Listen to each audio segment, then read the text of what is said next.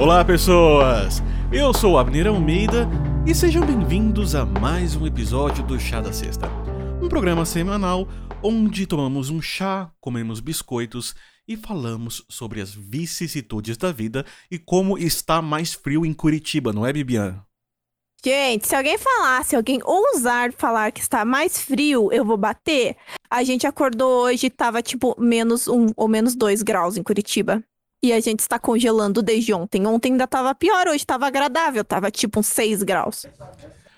Nossa, e tá um frio no sul que uh, a Lari tava comentando comigo hoje mais cedo que a galera tá pensando em fazer ice wine lá no, lá no sul.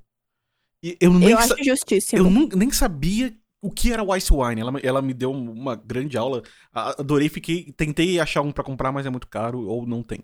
É, então, deixa o Ice mas Wine. Mas você sabe que hoje tava tão frio que a minha cachorra saiu 8 horas da manhã, 8, 8 e meia. Ela saiu fazer xixi e ela pôs as patinhas na grama congelada.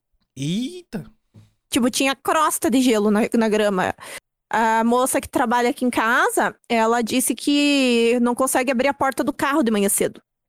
Caraca. De tão, de tão frio que tá, tipo, e é assim, gente, é geada, geada, assim.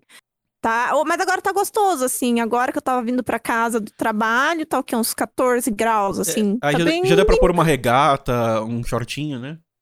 Nossa, gente, abrir uma cervejinha gelada. Inclusive, nem precisa gelar, né? Porque Pular você deixa na piscina, temperatura né? ambiente, tá ótimo. Nossa, piscininha, um churrasquinho, nossa. E aí, nesse, nesse frio de Curitiba, tá tomando chá hoje? Não, na verdade, eu não estou tomando chá, deveria. Mas eu tomei chá final de semana, tá? Então, assim. Tá quase, né? Tá... Hoje é terça-feira, então, assim, é quase final de semana. Aliás, para você que tá aí ouvindo, a gente costumava gravar na quarta, a gente mudou um pouquinho nossa agenda de gravação para ficar menos apertado. É, por isso que a gente tava se adaptando também semana passada. É, então a gente tá gravando na terça, o episódio que sai na sexta. E hoje, hoje é um dia muito especial, Bibi um dia muito especial. Porque sabe aquele e-mail contato arroba que a gente paga todo mês? Aquele que as pessoas têm que mandar e-mails para valer a pena o nosso investimento mensal. Sim, nós recebemos e-mail. Nossa, e é, é apocalipse. Sim, e nós recebemos o e-mail dessa pessoa que está aqui conosco, Ana Curata. Oi, Ana. Oi, gente, boa noite. Bom chá da sexta para vocês. Tô aqui para causar polêmica. Queria dizer que ela, a Ana é a prova que nós não trabalhamos em esquema de pirâmide. Exatamente. É, mas, Ana, conta, conta aí pros ouvintes como que você veio parar aqui nessa gravação. Bem, eu. O melhor é como eu conheci o Almeida. Você lembra disso, Almeida? Eu lembro, eu lembro, eu lembro. Dragão Azul, azão, a, a música era Dragão Azul, Azul Dragão, morreu com duas porradas do anão. Dragão Azul, Azul Dragão, virou churrasco depois da missão. Meu Deus, você lembra disso. Eu sou, eu sou um bardo na vida real. Pois é, eu conheço o Almeida porque um belo dia eu estava em casa fazendo nada e me disseram: Ana, quer participar de uma, de uma aventura de RPG de aniversário? É assim que chama pra boca, pra boca de fumo, gente. É assim que começa. É assim que começa a entrada nas drogas. Eu, mas eu nem conheço aniversariante. Tudo bem, o Almeida é bacana, vamos lá. E basicamente era aniversário do Almeida. E aí eu conheci ele. E aí, desde então, eu participei de outras mesas de RPG, incluindo o Almeida. E é sempre aquela coisa. Mas, Almeida, que outros projetos você tem? Ora, essa eu tenho um podcast. Oh, um podcast. E eu acrescentei o chá da sexta e me apaixonei por esse podcast maravilhoso. Pois é. A agora eu queria que você contasse para os ouvintes como especificamente você veio parar neste programa. Eu mandei um e-mail para contato. Eu não sei o e-mail de Contato arroba chadasexta.com.br. E eu convidei vários amigos meus para participar, para ouvir o podcast e, inclusive, poder ouvir este programa. Então, eu tenho amigos agora me ouvindo, passando vergonha aqui. É, é, mandei os prints. Tirei os prints das conversinhas das pessoas topando ouvir o chá da sexta. E aqui estou. Então, E mandei tudo para o e-mail. Pra vocês verem que é verdade esse bilhete. Que se você convencer pelo menos três pessoas a se tornarem ouvintes do Chá da Sexta, mandar os prints de convencendo as pessoas no nosso e-mail contato@chadacesta.com.br, você pode vir pra cá. Inclusive quem escolheu o tema de hoje é a Ana. E eu, eu preciso falar isso, gente. Eu sei que eu vou ser muito cancelado depois que eu falar isso, mas percebam que este é um programa onde temos a Bibi e a Ana. Bibi e Ana. Parabéns, Abner. Parabéns, você, você tá se guardando. Desde o dia que a Ana mandou esse e-mail, você já preparou essa piada ruim. É, eu, eu, eu tava assim. Foi, foi difícil eu segurar a surpresa. Foi difícil ah, eu segurar todo, todas essas semanas. Porque a Ana mandou um e-mail antes, acho que foi quando- antes de eu sair de férias, alguma coisa assim. Foi é, um, num outro Foi. período de gravação. E aí tá quase um mês pra gente marcar isso. É, porque foi o tempo de eu voltar e tal. E, gente, eu tô segurando isso há um mês, quase um mês. Você tem noção, Bibiana? É, imagino como que você, você dá assim, se corroendo, sabe? Aque, é, aquele, aquele meme do, da pessoa nervosa, suando, sabe? Exatamente. Pra apertar o botão, era você. Tô assim há muito tempo. Pô, mas vamos lá. Hoje, é, o, o tema que a Ana propôs para nós conversarmos, e eu acho que é, um, que é um tema bem interessante pra gente ter uma discussão mais filosófica e quiçá jurídica também, com o Bibi aqui, é sobre poliamor. Bom, é, estabelecendo algumas, alguns critérios inicialmente, é, tanto eu quanto a Bibi somos, não temos contato com esse mundo. É, nós, hoje é um momento nosso de de perguntar, entender mais como é, talvez falar sobre outros aspectos filosóficos e jurídicos que estão relacionados, mas a grande estrela do programa hoje é a Ana, ela que vai nos contar mais sobre esse universo, sobre o que acontece. É, nós podemos é, falar sobre mitos e tabus que estão envolvendo isso. É, lembrando que esse aqui é um campo de discussão franca, é, não é um campo de, de validar certo ou errado, e sim um campo da gente conversar mesmo e entender o, diferentes posições, diferentes pontos de vista. Eu acho isso maravilhoso. E é muito melhor que qualquer debate da CNN. Da CNN. qualquer debate da, da CNN que faz que bota, tipo, pessoas debatendo. Eu acho que esse aqui vai ser mais divertido, porque não é debate, tipo, vamos crescer ideias. Eu só queria dizer que você colocou, como sempre, de forma muito educada, o que na minha cabeça se resume a como que funciona o rolo do Mr. Catra. Né? Mas assim. Inclusive, eu tenho uma história muito boa pra falar sobre isso. Quando, quando abrir a brecha, eu vou contar. é, envolvendo direito, Mr. Catra e poliamor. Mas enfim. Mas vamos lá. É, Ana, uma pergunta super básica pra gente começar do começo mesmo. Como você definiria. ah, qual seria a definição que você daria para poliamor? Então, gente, pra começar, eu também tenho que fazer um, um disclaimer que o ponto de vista que eu vou dar aqui é o meu ponto de vista de mulher cis, de classe média. Eu sei que existem milhares de formas de se amar e, e- e existem muitos pontos de vista sobre o assunto. É um assunto que não é ponto pacífico. Então, calma lá, gente. É é, existem muitas outras opiniões sobre o assunto, inclusive na definição. A, a def- na verdade, o, o poliamor ele está dentro do grande guarda-chuva das relações não monogâmicas. Vamos pensar assim: existem as relações monogâmicas, que é o que a gente tá- mais está acostumado, duas pessoas, ponto, acabou, fim da história. E existe todas as outras possibilidades de combinação. Mr. Catra, existe harém, existe trisal, existem relações, é, existe um conceito que é anarquia relacional, que eu admito que eu não manjo, e existe o poliamor. O poliamor, ele parte do conceito de que é possível amar mais de uma pessoa ao mesmo tempo. Então, ah, evita-se eh, conceitos de hierarquia no relacionamento, ah, mas eh, podemos explanar bastante isso. Eh, então, eu já estou frustrando a Bibiana, porque o lance do Mr. Catra, eu vou te falar que eu não entendo. Ok. Ah, Ana, só pra entender que o seu áudio deu, uma cortada, tá aí? Oi, tô aqui. Beleza, só pra garantir que o áudio não cortou. Aliás, isso é a prova também que a, a gente falou pra Ana que a gente não edita. É, o que acontece aqui fica e não tem essa de editor corta essa, tá? É, mas vamos lá. Oh, oh. É... Não, tranquilo, é só pra que ficou esse silêncio.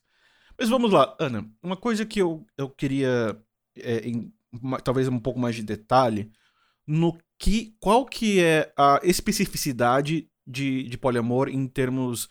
Eu sei que você falou, você pode amar mais de uma pessoa ao mesmo tempo, mas como, como poderia ser configurado um relacionamento poliamoroso em mais detalhes é, no dia a dia, por exemplo? Então, é, um, um episódio que, de vocês que eu gostei muito é o episódio de Alma Gêmea. Vocês debatem lindamente o assunto. Os poliamoristas, geralmente, eles não trabalham com a ideia de alma gêmea. Eles trabalham com a ideia de que a gente se envolve com diversas pessoas e todos esses relacionamentos são válidos. Então, eu posso ter é, namorar uma pessoa, namorar outra pessoa, essas duas pessoas podem ou não se relacionar. E podem ou não ter outros relacionamentos. Se, inclusive, existem pessoas que têm um casamento, um namoro, alguns ficantes.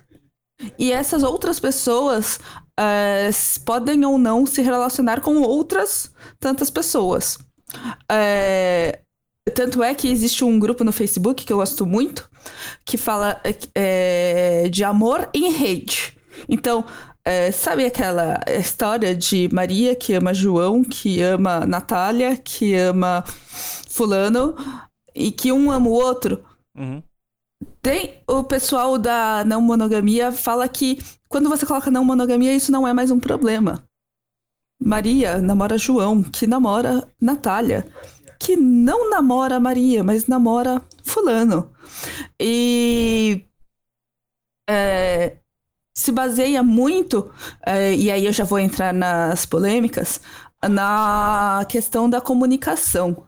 Geralmente, todos os envolvidos são pessoas adultas que estão cientes do que está acontecendo e existem muitos acordos. Então, quem aí está pensando, é putaria? Cara, tem que ter muita DR.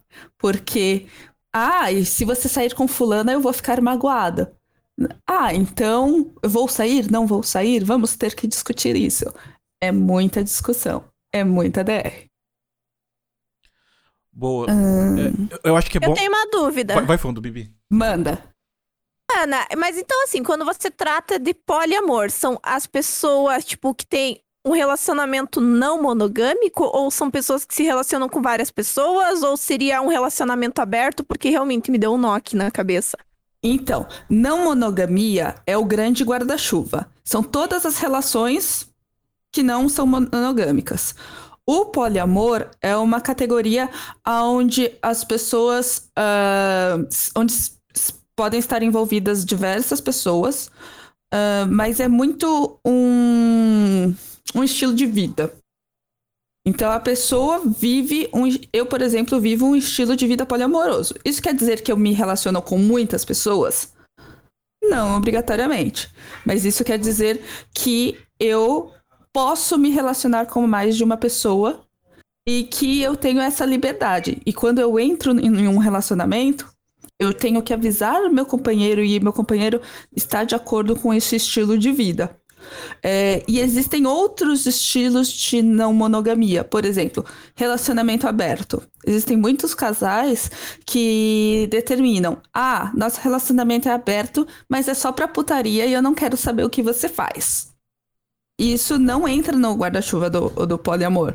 É, é uma relação não monogâmica, um relacionamento aberto, por exemplo, nesses moldes, e mas não entra na, na categoria do poliamor. E existem outros, e existem N acordos que as pessoas fazem. Conheço, já conheci pessoas que eu posso sair com quem eu quiser, mas eu não posso contar, o outro não pode nem saber que eu tô saindo. Então, geralmente casais que viajam muito, é só quando eu viajo. Eu já vi esse tipo de acordo. É, existem muitos acordos que acontecem nas relações não monogâmicas. É, mas o poliamor, ele é um tipo, um desses tipos de acordos que existem. É, e, eu, e é uma comunidade que vem crescendo. É, graças à internet está é, tá sendo possível encontrar essas pessoas por aí, essas pessoas se conectarem cada vez mais. Boa. Eu, eu acho que. Interessante. Acho... Consegui esclarecer alguma sim, coisa? Sim, Eu tô achando que eu tô deixando mais dúvidas do que. Não, não. Sabe o que você deixou muito. É, para mim, é, é um subtexto bem interessante. Que o poliamor ele existe quando há consenso e acordo. Poliamor não existe quando o relacionamento é aberto, mas só uma pessoa sabe. Isso. É muito, é muito comum os relacionamentos serem abertos só para um lado. Ou, ah, você pode sair com quem você quiser, mas só mulher. Ah, ah isso é o que mais tem. Então, isso é uma briga muito grande dentro das comunidades não monogâmicas. O, o, o papel da mulher. Porque é muito comum é, ser fetichizado é um fetiche para é, muitos, é, principalmente homem hétero cis, né? É muito comum ter aquele fetiche de, ah, eu vou abrir meu relacionamento porque aí eu vou pegar minha mulher e a amiga dela. E desculpa, a maior parte das vezes não é isso que acontece. A mulher pega a amiga e o cara cai da cama para fora. É o mais comum. Uh, mas existe um grande fetiche, e aí isso causa brigas, isso causa problemas. Uh, então não é simples. Isso é uma coisa que eu tenho que dizer muito claramente. Não é fácil. Sim, e, isso eu acho que é uma coisa interessante. Agora começa a filosofia. Né? É, quando a gente. Quando você monta que não é simples, é, é uma coisa de consenso. É, quando a gente fala disso, eu vejo. Eu consigo ver como isso pode ser é, extremamente saudável dentro de um contexto muito específico. E aí, vamos para quem? É Platão, Bibi? Não é Platão, Bibi, é Aristóteles hoje. Nossa, é. que novidade. É. Por, mas eu acho que a Bibi, talvez, agora que eu falei Aristóteles, ela já deve saber do que, que eu vou falar. Bom, a gente tem dois tipos básicos de felicidade na filosofia clássica: a felicidade hedônica que é a felicidade dos prazeres. É um bom vinho, é uma boa refeição, é uma boa transa. E você tem a felicidade eudaimônica, que é a felicidade como um estado de plenitude. Um dos princípios apresentados para que se tenha a felicidade eudaimônica, que é, não é aquela felicidade de um prazer, mas sim de um estado de espírito onde você está consistentemente bem, é que você viva de acordo com a sua própria natureza. Então, é, é um momento. É, é, muito complexo, mas eu vejo como pode ser importante você olhar para si e, e se analisar e falar: essa é minha natureza. Você pode descobrir que não, minha natureza é monogâmica, whatever, segue o baile. Ou você pode olhar e falar: não, a minha natureza não é monogâmica. Eu posso. Eu me sinto feliz vivendo uma outra forma. Se essa é a natureza do indivíduo, a menos que ele viva essa natureza, ele não, não necessariamente pode. Ele pode acabar não vivendo uma felicidade eudaimônica, ou seja, uma felicidade de bem-estar de vida. Só que é, você pode cair no, no, numa zona onde, ok, isso é minha natureza, mas eu não estou socialmente munido, eu não tenho as ferramentas sociais e psicológicas necessárias para gerir isso bem. E aí você começa, por exemplo, a ter a, a, a conflitar com isso. Então, às vezes você tá num relacionamento é, monogâmico e tá infeliz nele porque você queria outra coisa. Ou às vezes você entra numa, num relacionamento monogâmico, concorda com aqueles termos e foge dos termos. Então, eu vejo uma coisa muito positiva como você atingir uma felicidade de por estar vivendo a sua própria natureza, uma felicidade constante, um bem-estar, que é o viver a si mesmo. Você vive quem você é somado também com a felicidade hedônica de você vivenciar o prazer nas coisas da vida de, de uma forma mais plena, conforme a sua natureza. É, eu, eu, por favor, me corrija se eu estiver errado, se não fizer sentido nenhum, Ana, mas eu consigo ver como viver dessa forma, para quem tem essa natureza, é como beber água de manhã, é como, é como existir. Olha, olha, o Almeida sempre traz essas coisas filosóficas, eu acho muito bonito. É, eu acho que é bem isso mesmo. O que a gente percebe é que quem entra nessa é muito se autodescobrir. Nossa, eu sou mais, eu sou melhor assim, né? E é como uh, eu gostei muito de você falar, é como acordar e beber um copo d'água. É muito é, o fato de você ser honesto consigo mesmo. É, isso é uma das coisas que se discute muito. Se a. E que a pessoa tem que pensar muito bem antes de entrar nesse rolê. Se ela é assim. Porque é muito comum, como eu, eu falei, é, a pessoa dizer, querer entrar no rolê, mas mais como um fetiche, uma brincadeira, uma coisa que eu quero brincar, que eu quero experimentar. É, enquanto existem pessoas que quando vem essa possibilidade, é tipo uma descoberta e é um alívio. Tipo, nossa, para mim, eu pessoalmente, quando eu descobri que isso era uma coisa que existiam outras pessoas que viviam isso e que, e que isso é comum e que existia essa possibilidade na minha vida, é, foi um grande alívio. Porque você se sente no seu lugar né? Eu estou fazendo. É, é bem essa questão da satisfação de, de ser você mesmo. É... Mas aí você cai no desconforto de que isso tem que ser um segredo. Porque tem esse probleminha, né? Porque todo mundo tem a festa do trabalho que tem que levar o companheiro. E aí, que companheiro eu levo? Aí que é aquela coisa problemas. que é socialmente, o que é socialmente aceito, né? É, então, e aí entra, o, começam a, a, a entrar os esqueletos no armário. Entendi. É, oh, Ana, e aí eu acho que você tocou em outro ponto também que é legal a gente tra trazer. Como você percebe o julgamento social em cima disso? de onde ele geralmente vem?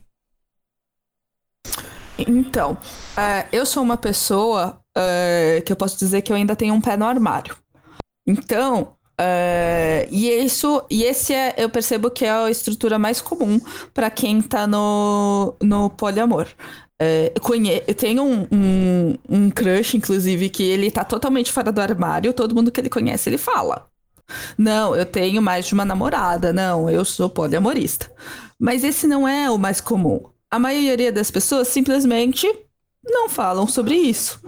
Por quê? Porque se você falar, vão te julgar.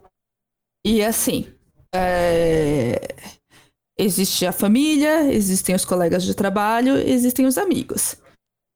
O que, que eu percebo? Entre os amigos, pelo menos nos ciclos que eu rodo, é muito tranquilo. Mas isso varia muito de, de acordo com o ciclo que você anda. E o julgamento é, tem até um, um vídeo muito bom, que depois eu vou. Posso até mandar o link para colocar. É, que fala é, da, dos 10 motivos para você não entrar num relacionamento aberto ou num relacionamento não monogâmico. E um dos motivos é vão te chamar de corno. Porque os julgamentos geralmente são o homem é corno e a mulher é biscate. E é daí para baixo. Normalmente. É, mas eu, pessoalmente, nunca me abri ao ponto de ter que aguentar xingamento. Só fofoquinha. Uhum. E aí a fofoquinha é é... a gente. É aqui.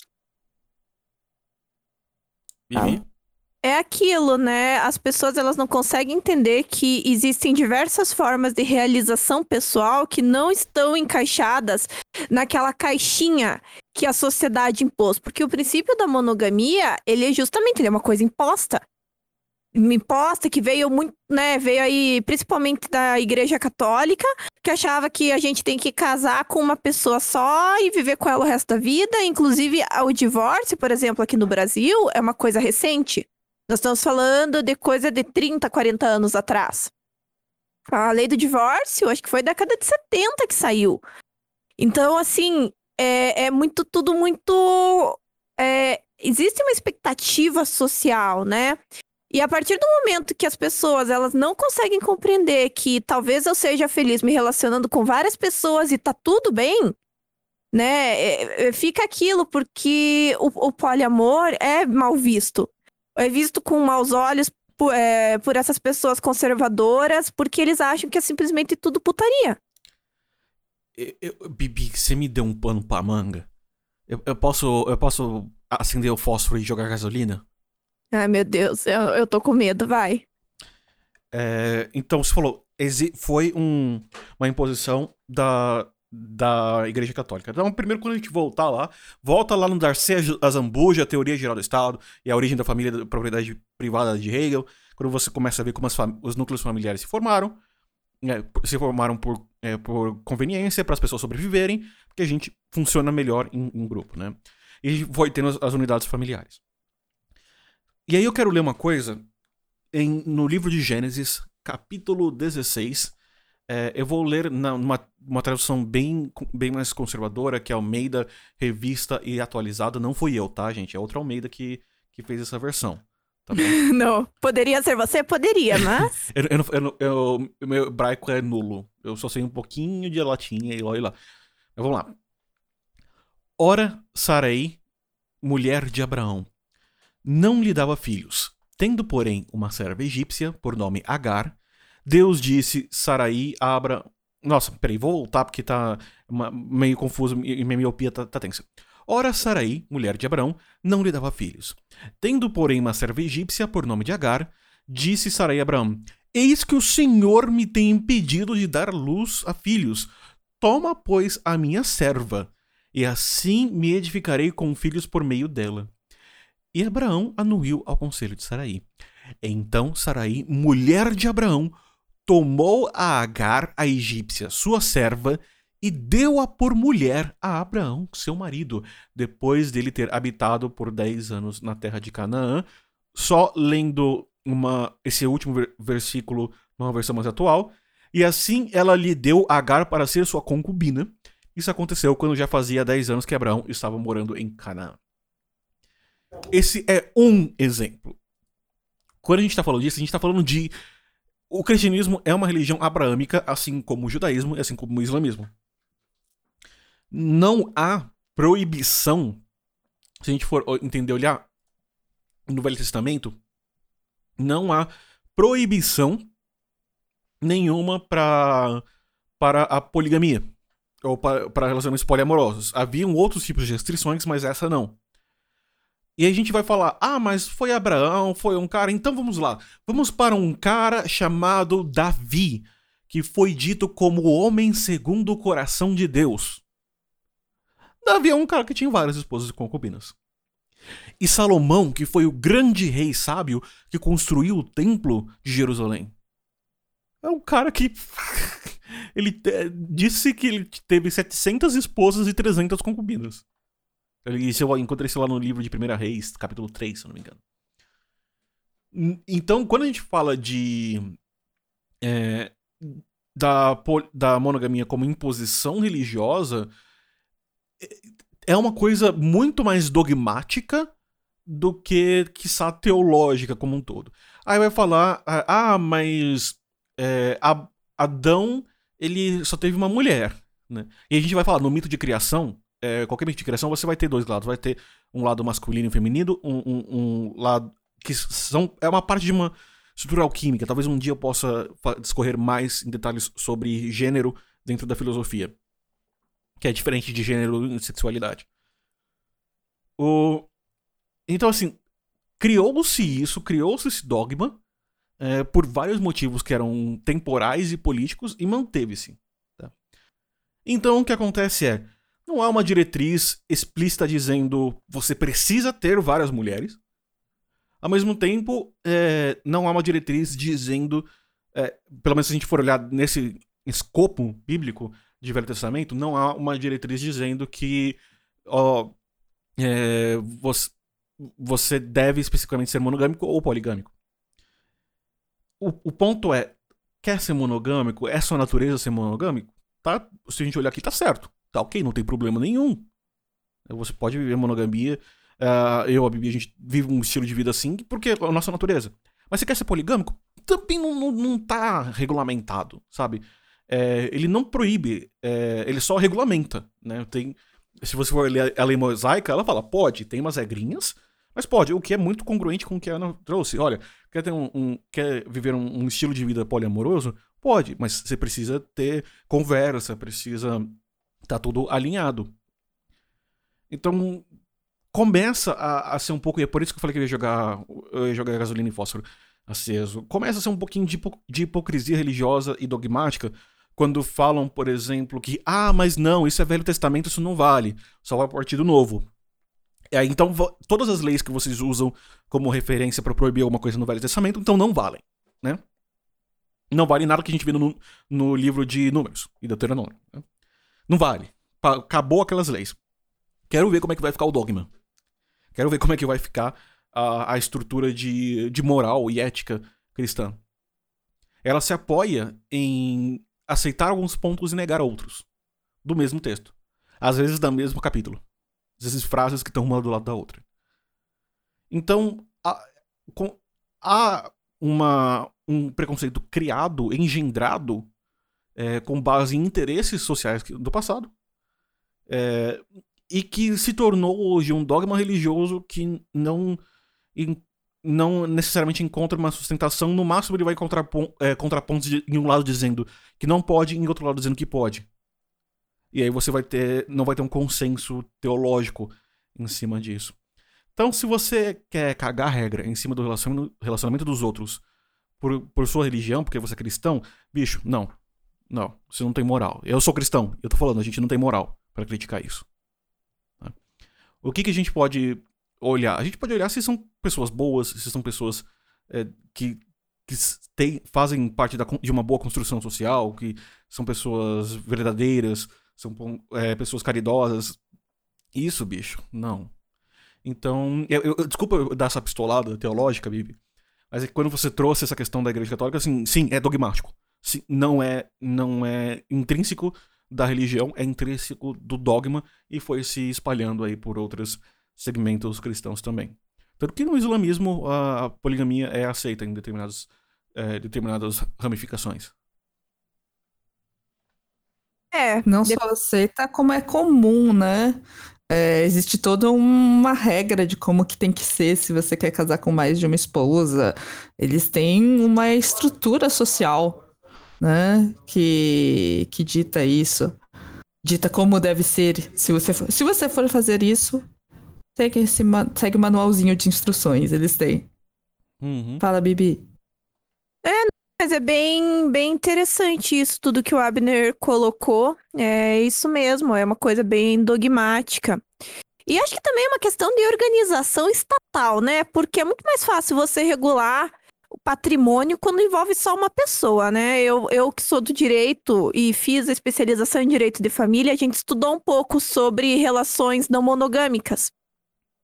E realmente tem uma discussão muito grande. Eu posso falar aqui no Brasil, não sei como é que é nos outros lugares, mas. Porque como é que você fazer a separação de bens depois que a pessoa morre, por exemplo? Você. Porque hoje existem, por exemplo, pessoas que têm famílias paralelas. Não é hoje, né? Quer dizer, é uma coisa que está mais evidente. Hoje as mulheres, por exemplo, têm mais direitos do que há 30, 40 anos atrás que a amante nunca jamais poderia pleitear nada. Hoje já se discute na, na, é, na legislação, né? Na, na, nos julgados. Mas assim, também eu coloquei aí a palavra amante, mas não, não, é, não significa que seja amante, né? Porque muitas vezes existem famílias a, as duas pessoas né, estão cientes, na verdade, as três pessoas estão cientes de, dessa relação é, envolvendo todas elas. E é, até é, eu estava pensando aqui a, como que poderia ser feito né, essa divisão patrimonial. É, porque, tudo bem, a gente já falou dos aspectos de, de da, dos direitos da personalidade, do direito à realização pessoal, uma felicidade é, de cada um, né? Porque é uma escolha. Mas pensando tecnicamente, aqui no Brasil, por exemplo, você, o que vige, como o, o que é vigente aqui no Brasil, como eu já disse antes, é o princípio da monogamia. Então, agora que estão está começando um movimento para que se reconheçam os direitos dessas famílias é, não monogâmicas, tá? Eu vou falar não monogâmicos aqui. A Ana, apesar de já ter né, falado do, do poliamor aí como que estaria abarcado por esse guarda-chuva, é, eu acho que é mais fácil falar não monogâmico, tá? Só fazer um disclaimer aqui. Mas é, hoje está tendo esse movimento, né? Já há decisões que aceitam a divisão patrimonial é, de famílias paralelas, ou, por exemplo, que a amante teria direito, né? A amante, é horrível falar amante, porque parece que só a mulher que, que tá envolvida nisso, né? Mas seriam os amantes, teriam direito a alguma, alguma fração do patrimônio, porque se entende que, apesar de, de não ser regulamentado juridicamente é, é, essas relações, gente, existia amor, existia uma relação e muitas vezes uma relação financeira também, né? Porque é, a gente pensa que ah, construir o patrimônio foi só, sei lá, a esposa que ajudou na construção do patrimônio, tá? Mas muitas vezes a, a, a outra é, conge, conge, como diria o excelentíssimo ex-senhor ministro da Justiça, a, a ex-conge também, a outra conge também teria, é, poderia ter ajudado, a gente não sabe. Então, é, já tem essa movimentação. E eu até estava pensando aqui como que poderia ser feito, porque no Brasil a gente tem uma regra que nós temos no, na divisão de bens, né? Eu tô falando da morte, não tô falando de. É, na questão de, de divórcio. Bibi, tô falando agora. Deixa, Oi. Deixa eu só fazer um parênteses pra gente anotar. Uma nota mental pra gente é, falar, discutir outro dia. Relacionamento sugar e partilha de bens. Deixa Nossa, isso é muito bom e eu tenho uma amiga que poderia vir falar. Beleza. Isso seria muito legal, tá? É, é só, só anotado. Vamos lá, continua. É, então, é, é, peraí. Ah, sim. Então, no Brasil, a gente não pode, por exemplo, deixar todos os bens para qualquer pessoa, que nem acontece nos Estados Unidos. Deixei todos os meus bens para o meu cachorro. Não, isso não pode no Brasil. Existe uma coisa chamada legítima. A legítima, ela é uma regra para proteger o patrimônio dos herdeiros necessários, tá? Que são os filhos e o cônjuge, dependendo do regime de bens adotado, tá? Então, 50% dos teus bens são obrigatoriamente desses herdeiros necessários, tá? Aí tem os outros 50%, que normalmente você vai dividir entre esses herdeiros também, né? Porque é muito, acho que só 4% das pessoas do Brasil fazem testamento.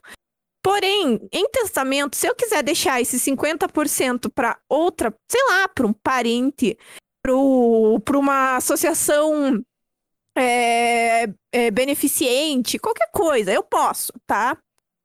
E eu tava pensando até que. Eu não sei isso, tá, gente? Eu tô falando de achismo. Eu não sei até que ponto seria possível, é, em sede de testamento, é, testar em favor, por exemplo, do, do outro parceiro de um parceiro que paralelo, sabe? Um parceiro que, né, sei lá, um, um amante, ou então um, alguém de um relacionamento paralelo que a, que a esposa teria a ciência, ou o esposo teria a ciência da existência. Eu não sei até que ponto isso não seria contestável aqui no Brasil, né? Então, até por isso que eu até falei do, do exemplo do Mr. Catra, porque eu lembrei que eu tava tendo direito de família bem no ano que ele morreu. E eu tava tendo direito, então eu tava, a professora tava falando e não sei o que, que surgiu a questão do, das relações poliafetivas. Aí, aí eu perguntei na sala, ai gente, que vergonha. Eu falei, mas professora, como é que fica a questão do Mr. Catra? Porque realmente é uma pergunta muito muito que fica, porque o Mr. Catra era público. É, porque o relacionamento, por exemplo, para uma união estável, para você conseguir caracterizar uma união estável, uma das características é que ele seja uma relação duradoura e está, é, pública, né? Duradoura, pública. É, tem, tem um artigo certinho que trata sobre isso. E nesse caso do Mr. Catra, era super público, porque as mulheres conviviam né? As esposas dele conviviam todas juntas, a família inteira convivia, e era uma coisa muito, era um caso, é um caso muito icônico, e eu não sei realmente como é que ficou porque vai ser só com a esposa que ele casou no papel, porque também tem isso. No Brasil você só pode casar com uma pessoa, né? Pelo princípio da monogamia, não é permitido que você tenha o, dois casamentos, né? Você até pode ter é, é, ai, agora eu não lembro. É, é, tipo assim, uma união estável e um casamento, mas tem, tem uma ordem, assim, tipo, eu posso é, casar e daí fazer a união estável, mas eu não posso ter a união estável e daí casar é, se for com outra pessoa, sei lá, é uma coisa assim, tá? Eu tô falando, posso estar falando besteira porque faz muito tempo que eu estudei isso, né? E eu não tô mais na, na área de família com, com tanta frequência, eu não tenho estudado tanto. Mas, então são questões bem interessantes, né, do ponto de vista jurídico. E eu entendo as preocupações, né? Infelizmente, até estava conversando com o meu namorado sobre isso, que a gente estava numa discussão sobre como você não vai conseguir separar a, a tua existência amorosa, afetiva, da tutela do Estado. Que o, o Estado sempre vai querer controlar isso. Então, acho que esbarra nessa questão, né, de, de, do fato de ser mais aceitável, não só socialmente, como juridicamente falando, você ter só um parceiro, né? Porque tudo fica mais fácil quando só tem uma pessoa para dividir os bens. Então, é, eram essas colocações que eu queria fazer. Acho que eu até me, me estendi um pouco e talvez tenha ficado um pouco confusa. Eu, eu queria só adicionar aqui uma matéria da, da Folha do Estado de São Paulo, é, do dia 14 de setembro de 2018 da Isabela Menon, que diz: mulheres e 32 filhos podem dividir bens de fanqueiro Mr. Catra. Então, eu acho que é legal que ela, ela vai especificamente e fala: olha, é... e aí, eu, eu não, não é meu lugar de falar direito, eu só tô lendo aqui a questão e falo: olha, é, mulher legalmente só se reconhece uma. É, Exato, é, mas, que é assim, que eu assim, acho. É, mas assim, o nada, ela fala, pela legislação atual, nada garante que todos os cônjuges também entrem na partilha de bens, né? Então... Exato, porque é uma coisa que tá. Já existem decisões nesse sentido, inclusive já existem uhum. é, casos que permitiram o casamento entre, de, de um trisal, por exemplo. Uhum. Mas são exceções, né? A gente ainda não, não é uma coisa que a gente consegue ver no cotidiano. É, a única certeza que a gente tem é da divisão entre, entre os 32 filhos. Sim, porque filho é herdeiro necessário. A partir do momento que ele é reconhecido, ele vai ter direito à herança. A não ser que ele tente matar o pai ou a mãe, daí ele perde esse direito. Mas assim, em tese, tá lá, tá no bolo. Gente, que rolê. Ah, imagina eu que fiz uma pós nisso daí. Dá um nó na cabeça da gente. E eu achando que a minha pós era, era, era diferente. É, você não viu pós de família. Barraco. Quero não. Direito de família não é comigo. No máximo a gente conversa de direito autoral. Aí é. Aí é minha praia. Agora, Ana. Alô. Agora vocês colocaram uma pulga atrás da minha orelha, porque estou pensando nisso. Agora eu vou ter que pesquisar sobre isso. Então, Diga. É isso que eu ia falar. Se, é, se você tem um relacionamento oficial, um cartório, a partilha de bens desse relacionamento tá garantida. O que acontece é que se há outros, uh, entra uma complexidade e, e, talvez um acordo prévio com as partes, mas ainda assim tem E mesmo assim né? corre o risco de ser um acordo nulo. Uhum. Porque, Sim. apesar, por exemplo, hoje existe o que chama de contrato de namoro, que é um negócio para você evitar a união estável, o que eu acho bizonho. Porque eu posso estar tá lá vivendo com a pessoa, eu posso não querer a tutela do Estado, nem a meu companheiro, e daí o Estado vai lá e vai chancelar, dizendo que nós temos sim e nós temos que dividir o patrimônio. Gente, eu tenho pavor disso.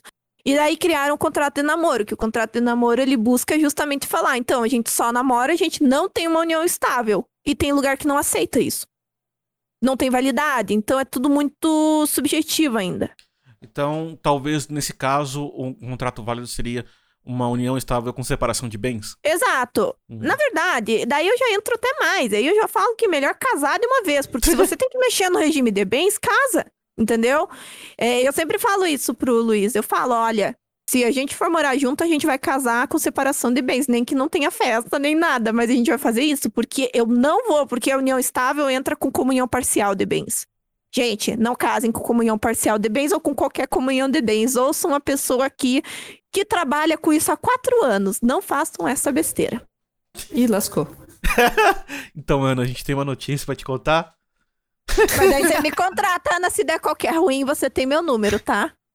Tá bom, já, te- já estamos anotando contatinhos É, mas, mas, para eventuais merdas. mas tô torcendo pra não ter merda porque eu adoro vocês dois.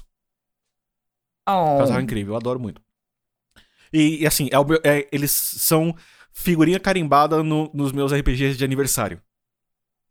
Cara, só você que Sim! tem RPG de aniversário. Meu Deus do céu. O último foi, foi temático de Monty Python com a besta fera de Kaerba Noga. Às Melhor vezes eu boss. olho e eu penso, meu Deus, gente. Como O que você... Abner. Eu tenho que fazer, eu vou ter que fazer um sticker novo pro Hum. Abner. Tipo, Abner. Eu, eu vou pensar em algo, vou pensar em algo. tipo, Abner, só isso. Minha foto com escrito Abner. Exato. Ah, isso, esse, esse sou eu no dia a dia, tá, gente? O que vocês ouvem aqui sou eu conversando no dia a dia. É, só, é a diferença que no RPG eu sou um pouco mais maluco e menos filosófico. Geralmente. Bem mais maluco. Bem mais maluco. Bem. Um dia eu conto as, É. as, as aventuras que, que eu já, já fiz lá, que são coisas assim, moralmente questionáveis. Mas, Aproveitando, existe uma, um mito entre poliamoristas de que, na verdade, o grande objetivo de uma pessoa ao abrir seu relacionamento é, é ter pessoas para fazer uma mesa de RPG. Porque você já tentou fazer mesa de RPG? é mó difícil. É, eu imagino. É tipo ter várias pessoas pra jogar Among Us também. olha, eu, eu vou fazer um. Dado, Isso. ó, dada a devida vênia, Ana, eu vou discordar brevemente. É, não, não em mérito, mas em forma. Meu Deus, foi... desculpa, Bibi. É, mas é, o que acontece é, há um problema é, inerente de você criar uma mesa de RPG estando num relacionamento poliamoroso. Então vamos supor que você tem o seu relacionamento poliamoroso, onde é, há vários casais formados ali, ou não sei se casais seria o termo correto, mas há vários relacionamentos formados naquela mesa. Todo mundo tá. Na, alguém tá- tem sempre alguém namorando alguém, que tá namorando alguém. É, ou casado, tanto faz. E dentro desse escopo, vocês estão jogando uma campanha de RPG que está indo maravilhosamente bem. Vocês estão há dois anos jogando essa campanha de RPG e um dos relacionamentos acaba. E não acaba É, bem. Até aí, você nunca esteve numa mesa de RPG onde isso aconteceu? Onde tinha um casal e o casal briga? Não, Cara, é mesa de bosta, RPG onde tinha acontece. casal e casal briga, sim. Mas imagina quando você. O nível de complexidade a mais quando você tá falando de pluricasais. Com certeza. Então, A treta, é, a treta se espalha. é outro nível de treta, porque é, provavelmente o grupo inteiro vai se dividir. Aquele grupo, Provavelmente. aquele grupo de RPG não vai. Aliás, tá aí uma outra coisa. É, será que existe efeito cascata em termos de relacionamento poliamoroso? Olha, o que eu. é, o que eu percebo varia, porque o nível de entrelaçamento dos diferentes relacionamentos é, pode variar. Você pode ter um grupo, sei lá, de quatro pessoas, onde todo mundo pega todo mundo, e aí você vai ter um- uma grande cascata se alguém brigar ali. Agora, você pode ter um relacionamento que nem eu falei, que Maria namora João, que namora Natália, que namora José, que namora Paulo, que namora Roberta, e, e, e nenhuma, nenhum desses elos está tão entrelaçado. E aí, se você quebrar num ponto, não vai afetar tanto os outros pontos do, da corrente. Então você tem Então, relacionamento em varia série muito do- paralelo, né? Exatamente. Pode, você pode ter relacionamentos com diferentes níveis de entrelaçamento. E eu não conheço é, nenhum grupo que seja super entrelaçado. Pode ter? Adoraria conhecer? Com certeza. É um sonho de consumo? É um sonho de consumo. É, ter- ver e ter relacionamentos que sejam super entrelaçados, mas eu não conheço. É, o que eu conheço mais são esses relacionamentos em série, que aí não a- acaba não a- um afetando o outro. Então, por exemplo, eu tenho dois, sei lá, eu tenho dois namorados, dois, três namorados, e eles não se relacionam entre si. Então, se eu brigar com um, o único efeito que vai ter nos outros é que eu vou ficar chorando. Ah, fulano me largou. Já estive, já fiz isso. Bom, Bibi, tem mais alguma pergunta? Eu acho que não. Acho que já foi tudo muito bem respondido. Sim. Aliás, fantástica a, a sua participação hoje, Ana.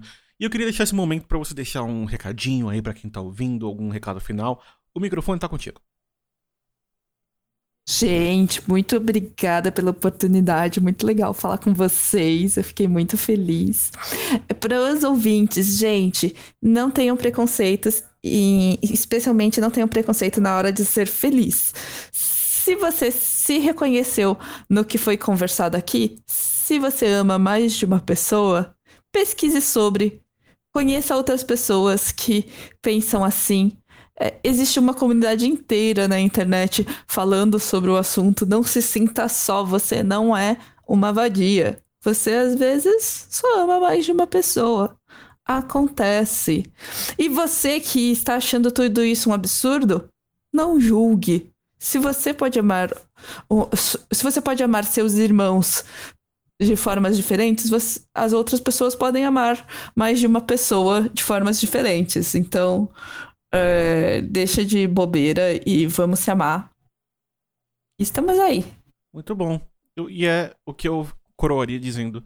É, a não ser que a sua natureza seja criminosa e você seja uma das pessoas que fala que idade é só um número, porque aí é uma outra problemática, não é, não vale para esse caso, tá?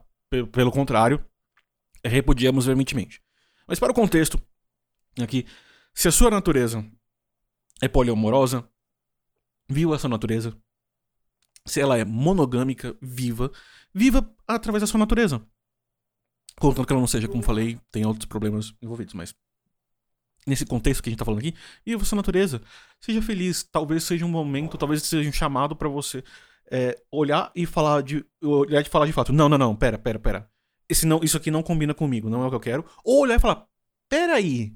Será que é isso que tá me fazendo infeliz? Pensa, reflita. Faça terapia também, é muito bom. Ajuda você a se soltar e entender. E não enche o saco do amiguinho. Exatamente, é só isso, gente.